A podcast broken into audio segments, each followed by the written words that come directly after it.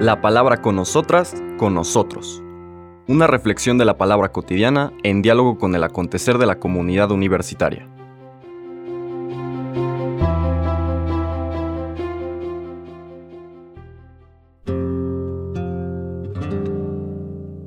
Hola, buenos días.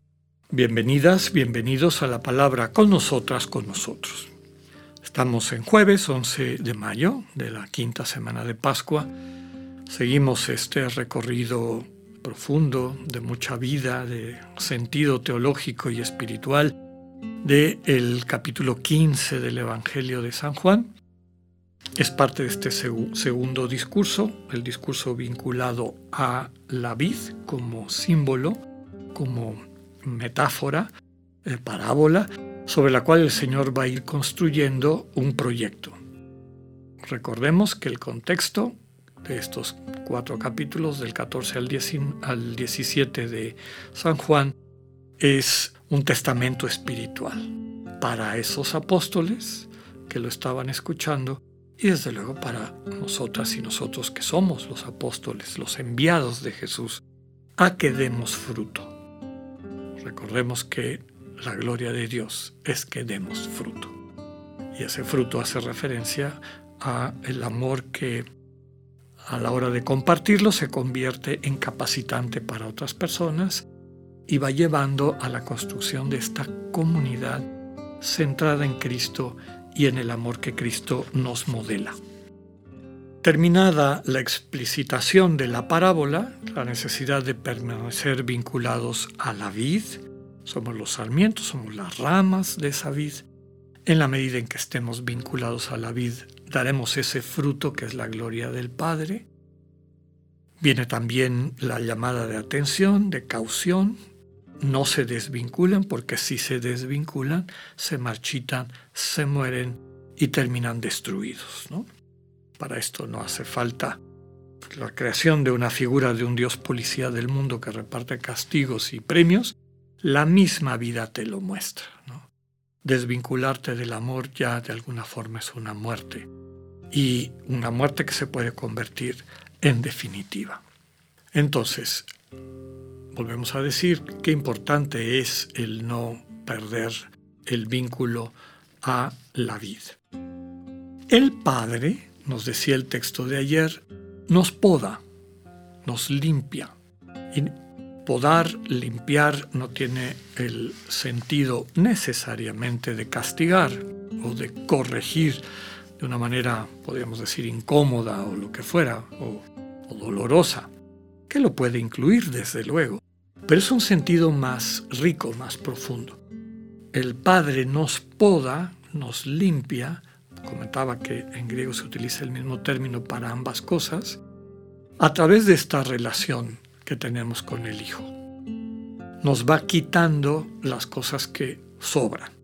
Me hace recordar una expresión que escuché hace algún tiempo, un maestro de espiritualidad, que subrayaba que la santidad, el encontrar la santidad, la plenitud de lo humano, la verdad radical del ser humano desde el proyecto de Dios, en el fondo, más que agregar cosas a lo que somos, es quitar cosas, lo que nos sobra.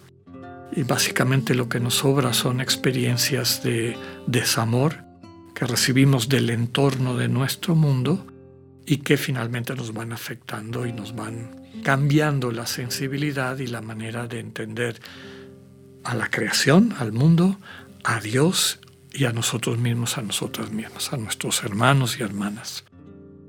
Entonces, en la medida en que en Cristo, camino, verdad y vida, nos dejamos revelar en qué consiste el Dios vivo, este Dios que está dispuesto a morir por ti y por mí, a aligerarte de las consecuencias del mal en tu vida, sanarte de eso que te está matando, de todas las toxicidades de la vida.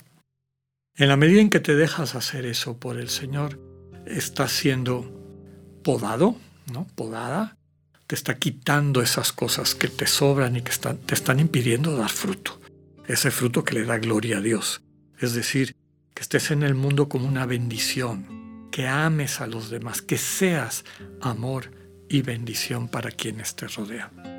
Y para que entendamos eso, vienen ahora los versículos inmediatos del 9 al 11 de este mismo capítulo 15, que de alguna manera nos ubica o nos permite entender esa parábola de la vid, que desde luego toca nuestro corazón, sobre todo cuando hemos experimentado este proceso de enamorarnos del Señor Jesús y de crecer en la convicción de que lejos de presencia y de, su, y la comunión con Él no tiene sentido la vida, pues nos entusiasma oír esta parábola. Sí, Señor, yo quiero ser, estar permanentemente vinculado a ti, a ti que eres la vida, a ti que eres el sentido de mi vida. Pero para quien a lo mejor está todavía acercándose a ese misterio, viene esta explicación que además es muy bella en los versículos del 9 al 11. Dice el texto, en aquel tiempo Jesús dijo a sus discípulos, Como el Padre me ama, así los amo yo. Permanezcan en mi amor. Si cumplen mis mandamientos, permanecen en mi amor. Lo mismo que yo cumplo los mandamientos de mi Padre y permanezco en su amor. Les he dicho esto para que mi alegría esté en ustedes y su alegría sea plena. Palabra del Señor. Bueno, pues volvemos a esta temática central de todos los evangelios, pero explicitada de una manera muy bella en toda la tradición joánica, ¿no? tanto en el Evangelio cuanto en las cartas de Juan, primera, segunda y tercera, cuanto en el libro del Apocalipsis también. Podríamos decir que la naturaleza última del Dios vivo es amor. Amor en la profundidad de lo que esa palabra significa. Pero claro, el amor divino, el amor de agape. El amor divino, el amor de agape básicamente es entrega. Entregarte de manera que te conviertes en vida para la persona amada. El Padre hace eso con el Hijo, engendrándolo de toda la eternidad también. El Hijo se entrega en un amor de reciprocidad con el Padre. El Espíritu Santo es la tercera persona trinitaria fundamental para que la conciencia de ese amor eterno, pleno, completo, existe o exista, que es la capacidad de contemplar el amor de dos personas, ser testigo de ese amor profundo, mutuo, de esas dos personas que se aman al estilo de Dios.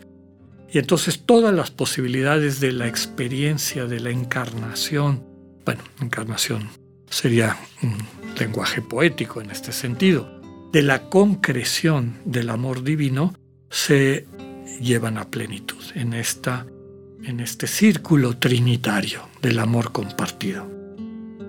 Ahora nos dice el texto que aquello de lo que hablaba en la, en la vid, estar vinculado a la vid significa estar vinculado a la fuente del amor que es el Señor Jesús como el Padre ama al Señor Jesús, como el Padre se entrega a Jesús en este acto de amor que da vida, entrega total, radical, completa de sí en la medida que la otra persona lo puede acoger.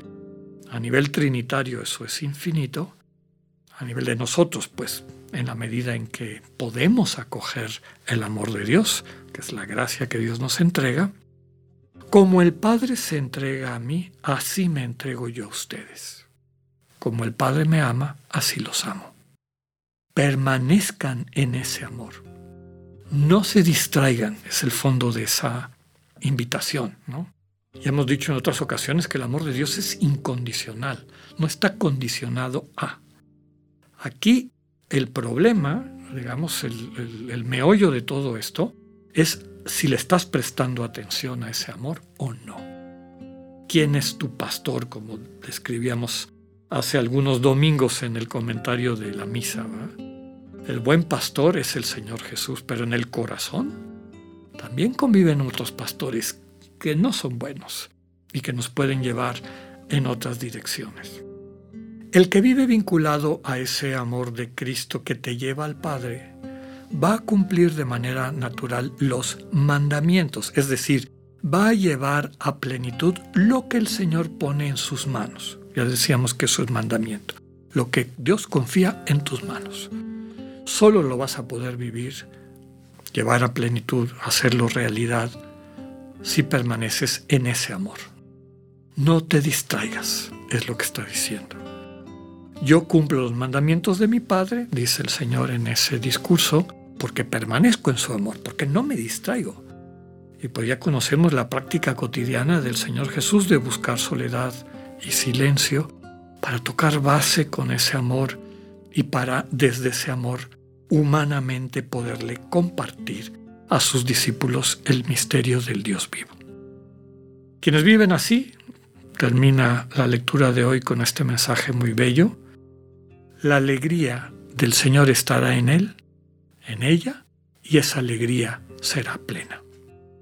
Que tengan un buen día, Dios con ustedes.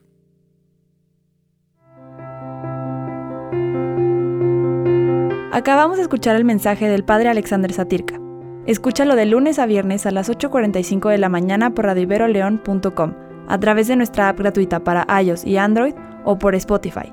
Esta es una producción de Radio Ibero León en colaboración con el ITESO, Universidad Jesuita de Guadalajara.